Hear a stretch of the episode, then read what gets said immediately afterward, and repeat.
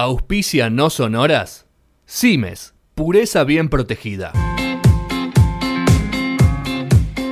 Proponemos artistas, sonidos e historias para que conozcas. Nuevo diseño y nuevo formato. No Sonoras Web. www.nosonoras.com.ar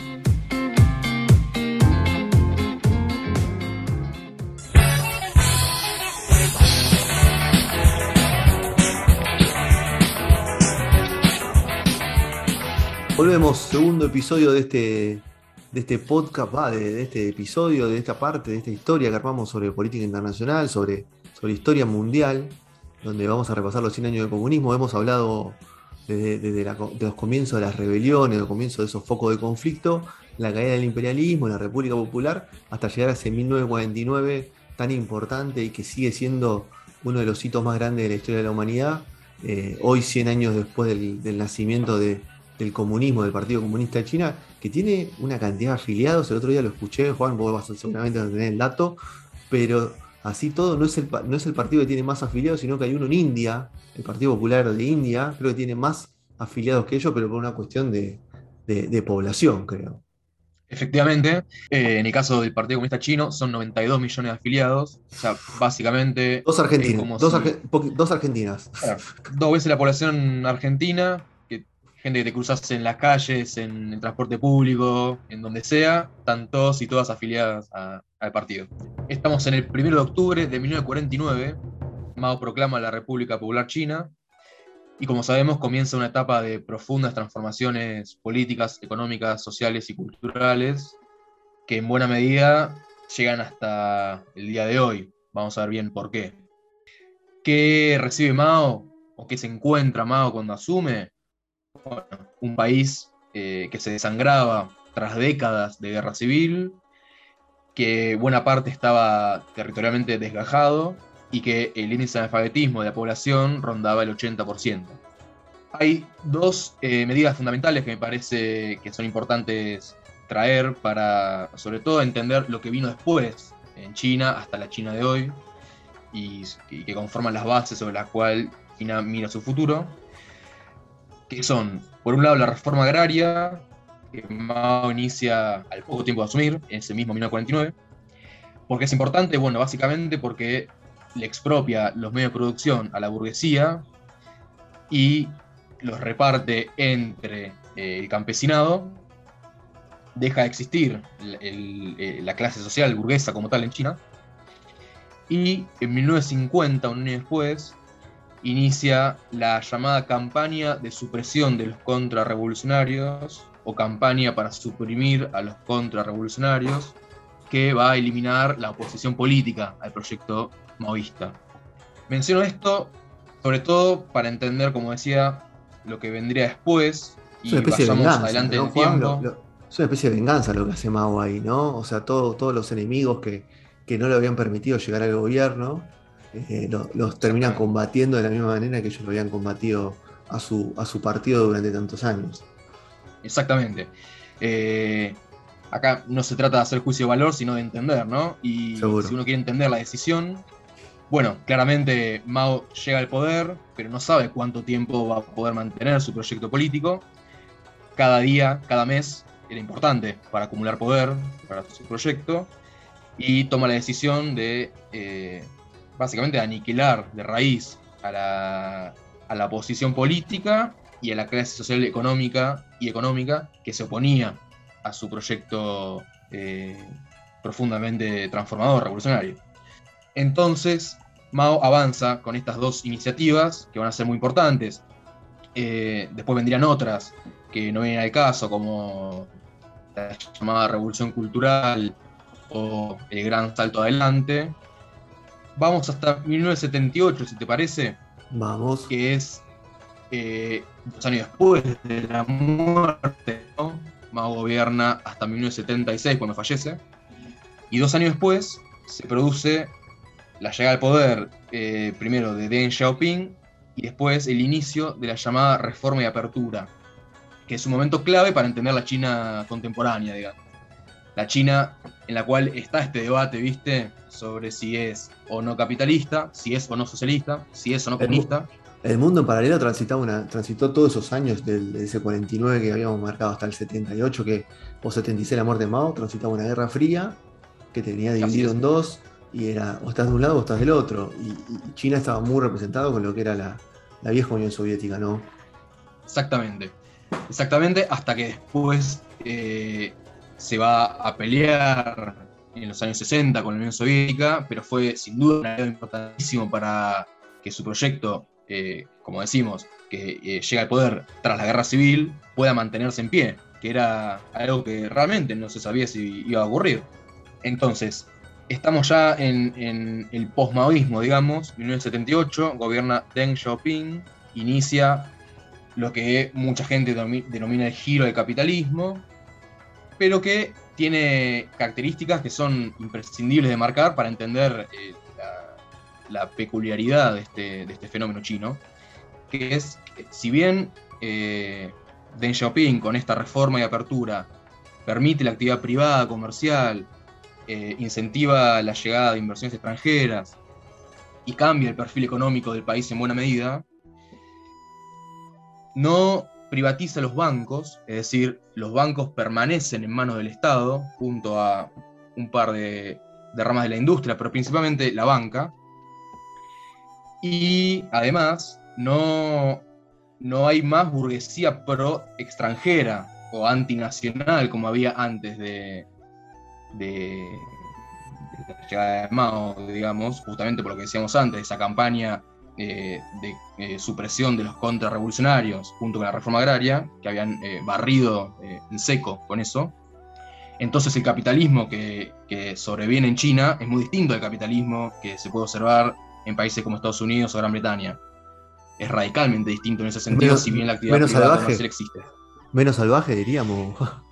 y puede ser.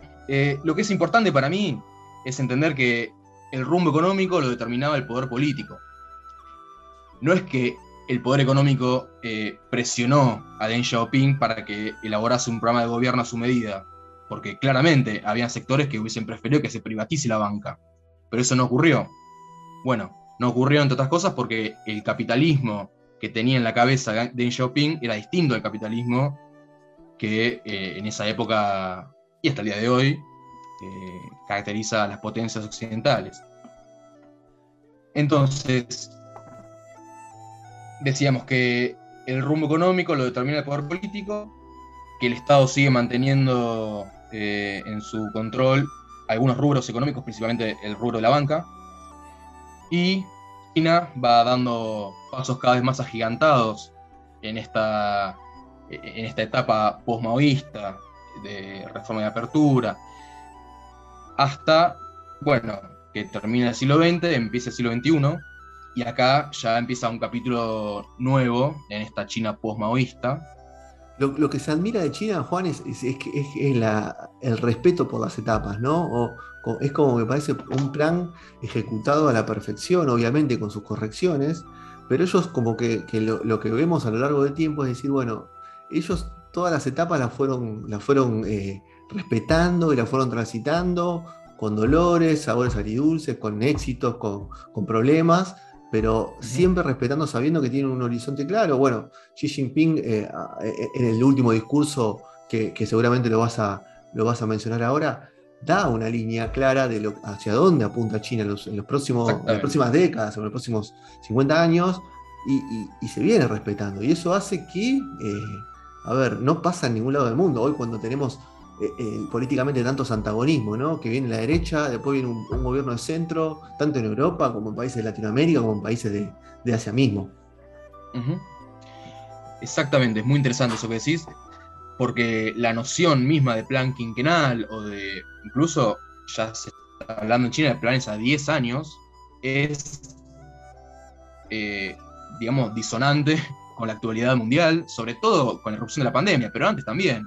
Era difícil eh, proyectar a largo plazo para las potencias emergentes o las potencias ya consolidadas un programa económico a tan largo plazo, justamente. Y China, como decís vos tal cual, se va a caracterizar por eso. En 2001, China ingresa a la Organización Mundial de Comercio es un hecho trascendente, porque es el organismo principal que determina los lineamientos comerciales del planeta. Y este hecho, para, para muchos en su momento, fue leído como la prueba de que China había sido devorada por la globalización neoliberal y que, eh, bueno, se encaminaba a ser una potencia capitalista más, con eh, particularidades que no se observan en, en, las potencias occidentales, como la ausencia de una democracia burguesa representativa, por ejemplo, pero que en términos económicos se consideraba, sí, a China como eh, una nación 100% capitalista. Sin el tema de elecciones también, también es importante, ¿no, Juan? El tema de elecciones, o sea, no hay elecciones libres en China, sino que se vota dentro del el partido, vota, elige a sus representantes. Exactamente, cuando decíamos antes que eh, se oscila entre denigrar o romantizar, bueno, eh, para no caer en la romantización justamente, es importante señalar la ausencia de distinción entre Estado y partido, eh, los mecanismos de vigilancia social extremadamente sofisticados que llegan a escalas que acá no conocemos, literalmente no conocemos. Em, bueno, la, ausencia de, de, protesta social, de representación sindical, son elementos importantes de la realidad china que no se pueden obviar.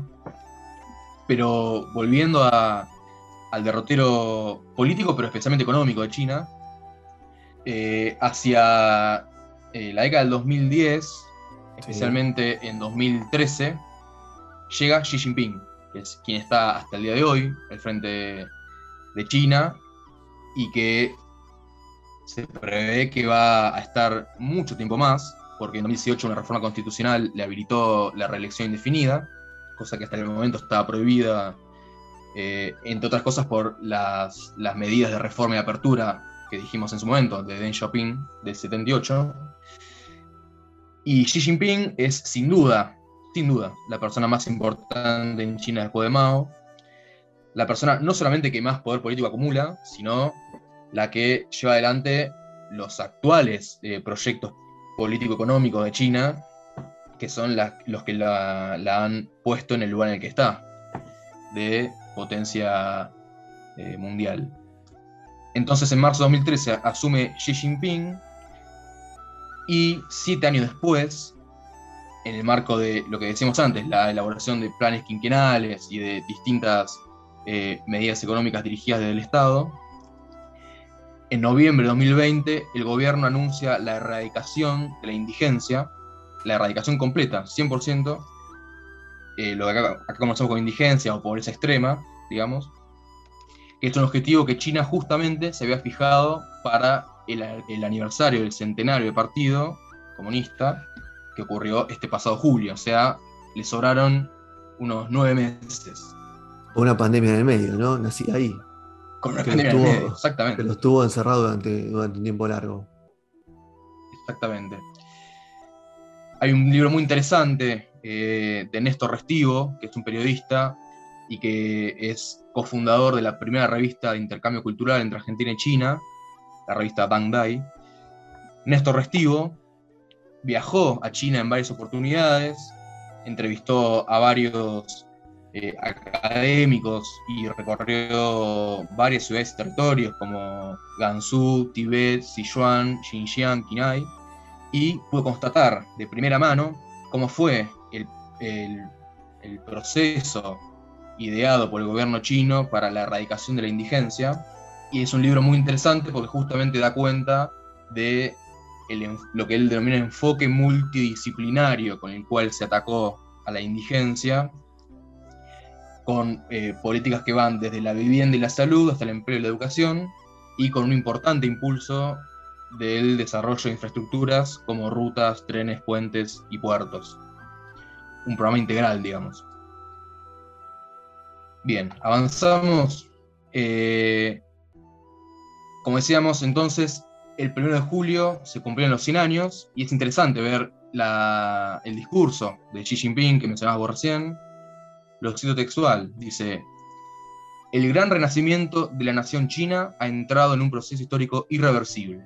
El tiempo en el que el pueblo chino podía ser pisoteado en el que sufría y era oprimido ha terminado para siempre. El pueblo chino no permitirá nunca que fuerzas extranjeras lo intimiden y lo opriman. Quien lo haga corre el riesgo de ser aniquilado ante una gran muralla de acero edificada por 1.400 millones de chinos. Un discurso suave. Tiene un montón de cosas para leer entre líneas y, para, para entender un poco. A ver, otra de las cosas que a mí me llama la atención en China es que eh, fuera de, todo ese conflicto con Estados Unidos por, la verborragia trampista, eh, no participó en, ninguno de los conflictos de todo ese tiempo. O sea, tuvo todo el tiempo enfocado en ese plan que, vos decías, o sea, ese desarrollo lo tuvo tan ocupado que China salió de todos los problemas, no participó de ni de la guerra del Golfo, no participó de, guerras comerciales, salió, bueno, ese, corte que vos decías con la Unión Soviética lo sacó del problema de perestroika, de todo ese, ese problema, muro de Berlín. Entonces, como que eh, por su lado, China siguió construyendo mientras el mundo eh, entraba en, guerras, en problemas, en conflictos. Absolutamente. Podemos hablar, si querés, de un proyecto que es fundamental para la actualidad, pero sobre todo para lo que viene en términos geopolíticos. A eso vamos, ¿qué es lo que viene para China? O sea, arrancamos este podcast, el primer episodio, diciendo, ¿China va a superar a Estados Unidos? Vos decías que en términos económicos ya lo está superando hay un montón de, otras variables como lo armamentístico, lo político, el peso propio específico dentro de, las distintas organizaciones a nivel mundial, pero va camino a, superar a Estados Unidos. O sea, podemos decir que China va a ser lo más importante. En el medallero de los Juegos Olímpicos lo, pasó sobre el final de Estados Unidos. Absolutamente. Absolutamente. Lo podemos dividir en, tres partes a, esta, a este último segmento, que es la China eh, actual de cara al futuro podemos hablar primero de la llamada Nueva Ruta de la Seda, que es un proyecto que Xi Jinping presenta al poco tiempo de asumir, en septiembre de 2013, que inicialmente se planteaba como un proyecto de renovación y expansión de la infraestructura de los países colindantes con China, como Mongolia y la India. Justamente el nombre evoca a la antigua Ruta de la Seda de hace dos milenios, eh, en donde se comerciaban entre Mongolia, Persia, Arabia, Egipto y rumbo a Europa, marfil, porcelana, tela de lana, vidrio, seda, justamente.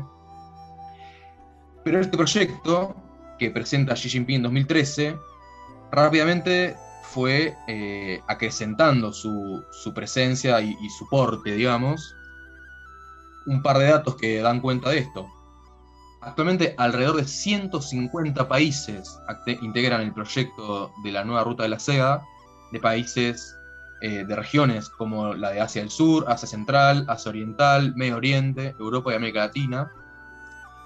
Y estamos hablando de 72 proyectos que incluyen la expansión de las altas tecnologías, la modernización de la agricultura y el desarrollo de infraestructuras de transporte terrestre, aéreo y portuario obviamente estamos hablando de muchos de, esos países eh, con carencias gigantescas en, por ejemplo, materia de infraestructura, que no es algo que se soluciona un día para el otro. Son eh, décadas y décadas de arrastrar problemas estructurales como estos.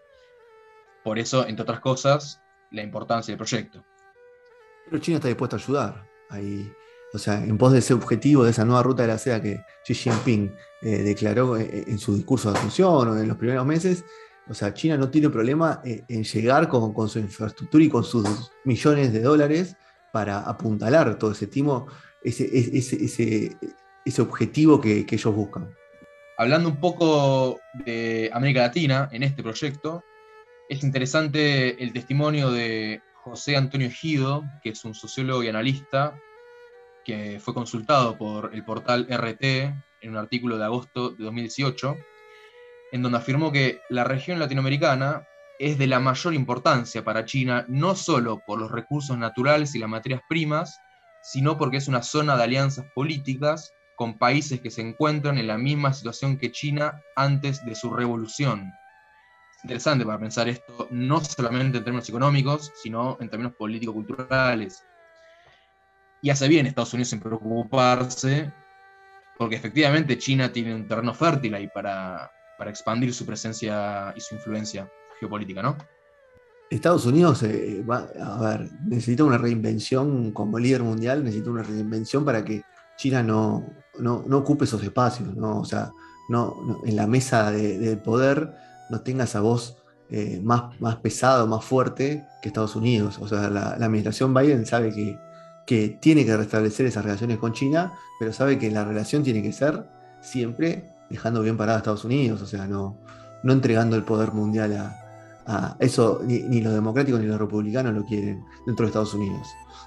El problema que tiene Estados Unidos, para decirlo mal y pronto, es que corre de atrás, justamente porque China le fue sacando varios cuerpos de ventaja y nada hace prever que, que se revierta esa distancia. Más bien al contrario. Otro de los aspectos muy importantes para entender la China actual de cara al futuro es eh, el 5G y las nuevas tecnologías, que es un tema que ya está eh, claramente en la agenda pública nacional e internacional, diría, pero que sobre todo lo va a estar mucho más en los próximos años. ¿De qué hablamos?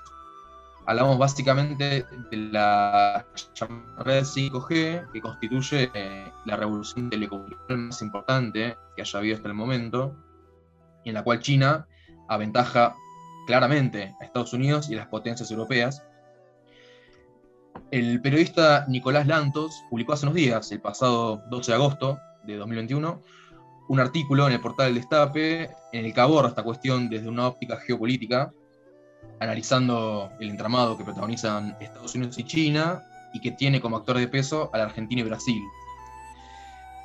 Y el periodista dice, se trata de la siguiente generación de tecnología para la transmisión inalámbrica de datos, varias veces más robusta, rápida y estable que el 4G que se utiliza actualmente.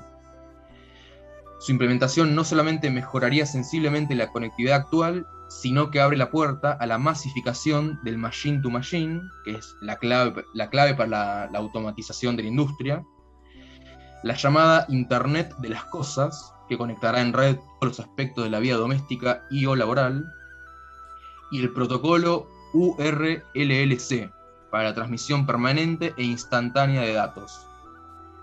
Y agrega, los expertos consideran que el despliegue de la red 5G implicará una mayor dependencia de ese servicio en áreas clave del Estado y del sector privado.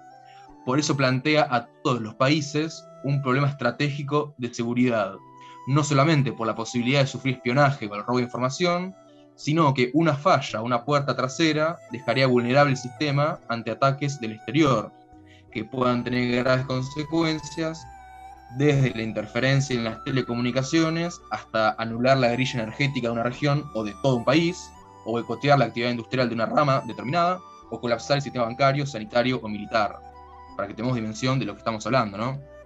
Y dentro de ese 5G, el que sacó, la empresa que, sacó ventaja, no estamos hablando ni de Samsung, ni de iPhone, ni nadie, sino que es Huawei, la empresa que tanto Trump combatió durante tantos años junto con TikTok creo que son las dos empresas que más nombró durante todo este tiempo. Y hace poquito yo también tenía un celular Huawei muy bueno, pero bueno, ahora ya no llegan con todo este bloqueo estadounidense que, hubo, no, no nos permite que, nos lleguen a nosotros, pero son muy buenos, así que, bueno, Xiaomi mismo, ¿no? Ahora también se, popularizó, hablando de marcas. Absolutamente. Estados Unidos además tiene eh, otros motivos para preocuparse en relación a, a la influencia creciente de China en general en, el planeta, pero en particular en la región latinoamericana, a partir de la pandemia, ¿no? Para contextualizar un poco la actualidad en estos en este año y medio ya de pandemia que llevamos, más de año y medio. Eh, básicamente porque China fue muy importante por, la llamada diplomacia de las mascarillas, ¿te acordás? En su momento la provisión de mascarillas y insumos sanitarios, y porque proveyó a la región de dos vacunas, la Sinovac y la Sinopharm. Esta última es la que llegó a Argentina, la primera es la que llegó a Chile. También Rusia, obviamente, tuvo un papel destacado con la Sputnik V. Eh, otro aspecto muy importante es cómo se metió en la agenda entre Estados Unidos y la Unión Europea, principalmente Alemania y Francia, eh, está decidido a, sumar aliados de la OTAN a lo que, a lo que se llama la coalición anti-China que es una idea que viene de la época de Trump y que Biden, lejos de desdeñar, retoma e impulsa. ¿Cuál es el pequeño problema que tiene Estados Unidos? Bueno, básicamente que estas potencias europeas, principalmente Alemania y Francia, no estaban muy interesadas en combatir a China porque se benefician del intercambio comercial que tienen con China. Algunos datos. China es uno de los principales socios comerciales de Alemania. El 7,3% de sus exportaciones van hacia el país asiático y el 10% de sus importaciones provienen del país asiático. Otro tanto pasa con Francia. Es decir, cuando nos preguntamos por qué Estados Unidos se está quedando solo, digamos, en su cruzada eh, simbólica y material contra China, bueno, porque no son muchos los países que estén interesados en confrontar con China, sino más bien en hacer negocios y beneficiarse de los acuerdos comerciales que puedan entablar con una potencia de tal magnitud y de tal porte cada vez mayor como China. Y aparte de la Unión Europea tiene bastante problema, bastante problema, Juan. Tiene un a, Reino Unido que salió, va a Inglaterra que salió hace poco de, con, su Brexit y tienen que acomodar un poco la ficha dentro de, ese descalabro que la pandemia también le generó, hablando de, en Bruselas tienen muchísimas cosas que atender, creo que, antes de pelearse con China. Una incógnita ahí que la podemos dejar para otro momento y que todavía no tiene respuesta, es para dónde va a ir en términos políticos Alemania. Y lo digo porque a fin de año se termina la gestión Merkel, que viene de 2005, y no está claro si quien eh, sucede a Merkel va a tener un perfil más duro y confrontativo con China que pueda servirle a Biden para su, cruzada anti-China, o si va a seguir esta política eh, alemana eh, tendiente a, darle lugar a, la cuestión comercial con China. Bueno, Francia mismo también tiene elecciones, ¿no? Creo el año que viene. Exactamente. Francia mismo tiene elecciones.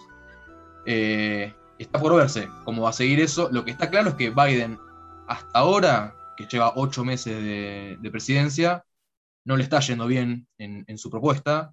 En marzo pasado tuvo el primer encuentro bilateral con, Merkel y se fue de esa, de esa reunión con, con, la idea clara de que, de que por el momento está el apoyo europeo a la OTAN, pero no el apoyo europeo a la coalición anti-China. Bueno, ahí, vamos, vamos cerrando ya la, idea de este, de este, de este episodio, de, esta parte, de cómo China se, está acomodando eh, o, cómo está sí, acomodando la nave para, para entrar en otra fase de esa, de esa revolución o de ese proyecto eh, de tantos años que nació en ese 49 de la mano de Mao y hoy Xi Jinping lo va llevando por los carriles y lo, y lo van caminando, aunque haciéndole algún ajuste en boxes pero dándole para adelante y adaptándose a todos los cambios mundiales, ¿no? Porque, o sea, el, 49, lo que decíamos, pasaban varias guerras, todo, así todo China sigue su objetivo. Así que, Juan, tenemos un montón de, cosas para ir analizando y, para ver, nos llevamos un montón de preguntas, ¿no? De este, de este, de este episodio de qué va a pasar con China, o sea, acá está la nueva ruta de la seda, el 5G, todo el acomodo, esa pulsada anticomunista que, que encabeza Biden. Pero, pero bueno, a ver, no sé, ¿cómo, cerraríamos? ¿Qué conclusión te llevarías para todo este, de, todo esto eh, análisis o esta narración que hiciste? Yo creo que la conclusión es que China claramente dejó de ser ese paisucho predominantemente campesino y analfabetizado que se podía llevar por delante eh, Occidente, y que cada vez más principalmente Estados Unidos, pero también las voces dentro de la Unión Europea que se resisten a, compatibilizar el destino europeo con el, chino en términos comerciales, se van a tener que noticiar pronto de que, de que China pasó a ser un jugador absolutamente determinante y de primer orden. Y, no solo no hay nada que indique que puede cambiar esto, sino más bien lo contrario. Eh, la perspectiva de acá a los próximos años es que se agudice la preponderancia de China en términos geopolíticos, comerciales, tecnológicos, telecomunicacionales, etc. Así que bueno, bueno, eh, este monstruo sigue creciendo, lo seguiremos teniendo cada vez más cerca. Lo importante también es ver cómo, cómo se acomoda Estados Unidos, que es lo que tenemos más cerca que, China, pero así todos somos, eh, hoy tenemos un gobierno, nosotros en Argentina, que, establece lazos bastante cercanos con, China eh, y, y, trabaja mancomunadamente porque es muy importante tanto en, lo que es importación como exportación. Así que bueno, nada, eh, hay que tener incertidumbre lo que sigue, pero yo creo que los chinos no tienen nada de incertidumbre. Nosotros somos los pobladores de los otros países, somos los que tenemos incertidumbre para ver. Así que bueno, gracias Juan por, todo este, este informe tan, tan eh, completo y tan importante de estos 100 años del comunismo chino, que hicieron una linda fiesta. ¿eh? Ya, ya ellos ya no están más en pandemia, así que hicieron una fiesta tremenda, eh, tirando fuegos artificiales y todo. Así que bueno, nos reencontraremos pronto dentro de este, este episodio, de este podcast de, No Sonoras, de, de este apostilla de política internacional, de la mano del señor Juan Pablo Cucharele. Juan, bueno, a descansar ahora y ya comienza la semana, así que eh, nos, vemos, nos vemos pronto y nos reencontramos pronto por este espacio. Abrazo grande, Fede, un placer. No, no ahí eh, encuentran todo sobre nuestra web y, y nos reencontraremos pronto. Saludos, chao, chao.